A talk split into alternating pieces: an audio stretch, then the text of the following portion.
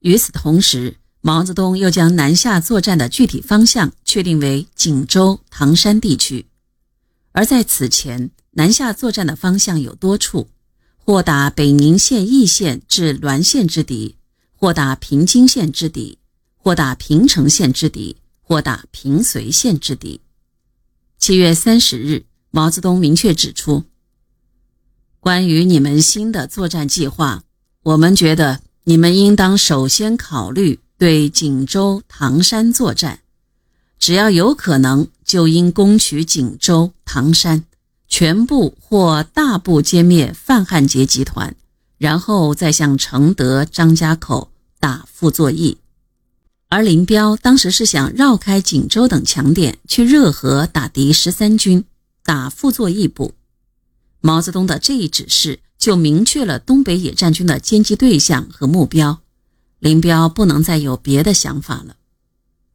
九月五日，毛泽东再次提醒东北方面说：“你们秋季作战的重点应放在卫立煌、范汉杰系统，不要预先设想打了范汉杰几个师以后，就去打傅作义指挥的承德十三军。”如此，你们可以在北宁线上展开大规模作战，在歼击范汉杰时，卫立煌有极大可能增援。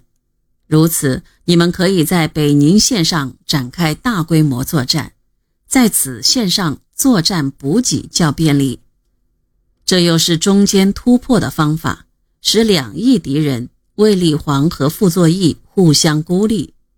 因此，你们主力。不要轻易离开北宁县，要预先设想继续打锦州、山海关、唐山诸点，控制整个北宁路于我手，以利而后向两侧机动。你们主要要对付的敌人，目前仍然是卫立煌。既然东北野战军的总任务是就地全歼东北敌人，则按毛泽东的设想是。从一九四八年九月至一九四九年六月的十个月内，东北野战军要准备进行三次大战役，每次准备费去两个月左右时间，共费去六个月左右时间，余四个月作为休息时间。毛泽东把第一个战役定名为锦余塘战役，即在九十两个月或再多一点时间内歼灭锦州至唐山一线之敌。并攻克锦州、榆关、唐山诸点，就可以达到歼敌十八个旅左右之目的，而置沈阳、长春之敌于不顾。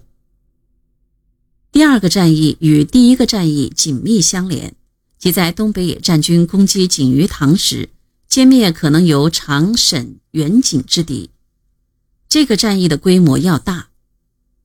第三个战役，毛泽东没有细说。但顺着他的思路可以分析，就是在歼灭了长沈援敌后，就可乘胜夺取沈阳，解放长春。如长沈之敌未歼不援，或在增援途中未被歼，迅速缩回长沈固守，那么东北野战军就可在肃清锦州、塘沽等敌后，直逼天津城下，迫使国民党军用空运方式从沈阳调兵增防平津。